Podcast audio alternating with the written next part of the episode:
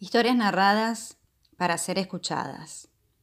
La obra se titula El recado de Elena Poniatowska. Vine, Martín, y no estás. Me he sentado en el peldaño de tu casa, recargada en tu puerta, y pienso que en algún lugar de la ciudad, por una onda que cruza el aire, debes intuir que aquí estoy. Es este tu pedacito de jardín tu mimosa se inclina hacia afuera y los niños al pasar le arranzan las ramas más accesibles. En la tierra, sembradas alrededor del muro, muy rectilíneas y serias, veo unas flores que tienen hojas como espadas. Son azul marino, parecen soldados, son muy graves, muy honestas. Tú también eres un soldado. Marchas por la vida, uno, dos, uno, dos. Todo tu jardín es sólido. Es como tú. Tiene una resiedumbre que inspira confianza. Aquí estoy, contra el muro de tu casa, así como estoy a veces contra el muro de tu espalda. El sol da también contra el vidrio de tus ventanas y poco a poco se debilita porque ya es tarde. El cielo enrojecido ha calentado tu madre selva y su olor se vuelve aún más penetrante. Es el atardecer.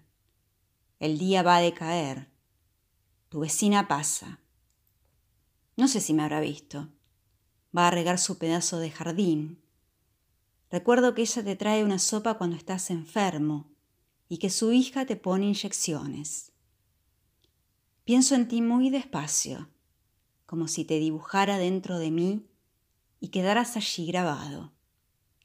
Quisiera tener la certeza de que te voy a ver mañana y pasado mañana y siempre en una cadena ininterrumpida de días, que podré mirarte lentamente aunque ya me sé cada rinconcito de tu rostro, que nada entre nosotros ha sido provisional o un accidente. Estoy inclinada ante una hoja de papel y te escribo todo esto. Y pienso que ahora, en alguna cuadra donde camines apresurado, decidido como sueles hacerlo, en alguna de esas calles por donde te imagino siempre, Donceles y 5 de febrero, o Venustiano Carranza, en alguna de esas banquetas grises y monocordes, rota solo por el remolino de gente que va a tomar el camión, has de saber dentro de ti que te espero. Vine nada más a decirte que te quiero, y como no estás, te lo escribo. Ya casi no puedo escribir porque se fue el sol y no se viene a bien lo que te pongo. Afuera pasan más niños corriendo y una señora con una olla advierte irritada. No me sacudas la mano, porque voy a tirar la leche. Y dejo este lápiz, Martín, y dejo la hoja rayada, y dejo que mis brazos cuelguen inútilmente a lo largo de mi cuerpo, y te espero. Pienso que te hubiera querido abrazar. A veces quisiera ser más vieja, porque la juventud lleva en sí la imperiosa, la implacable necesidad de relacionarlo todo con el amor. Ladra un perro. Ladra agresivamente. Creo que es hora de irme. Dentro de poco vendrá la vecina a prender la luz de tu casa.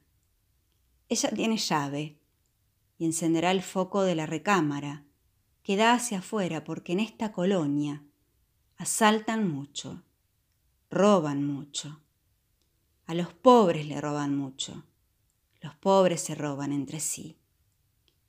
¿Sabes? Desde mi infancia me he sentado así a esperar. Siempre fui dócil, porque te esperaba.